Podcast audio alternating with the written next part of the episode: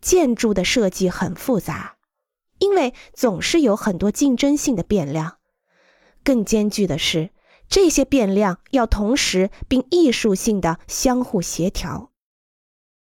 数学公式或者计算机不能做这些类型的决定，因为每个设计者对于每个变量都有不同的价值判断。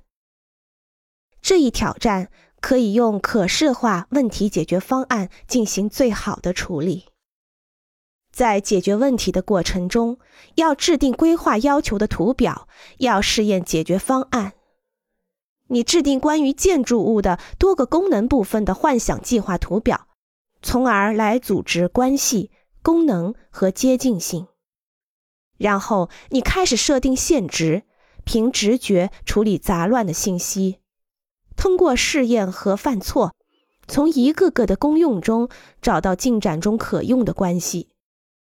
整个规划的组织也是这样的过程。有些变量具有更高的价值，需要优先考虑。这就像解决一个谜题。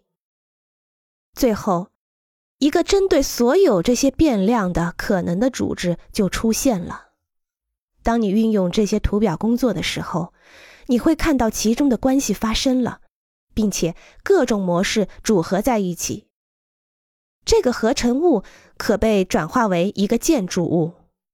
如果是复杂的建筑形式或者建筑地点不同寻常，那么同顾问进行的先期讨论可能表明有些组织比其他的组织要好，并且因为成本的原因，他们可能会是控制性的因素。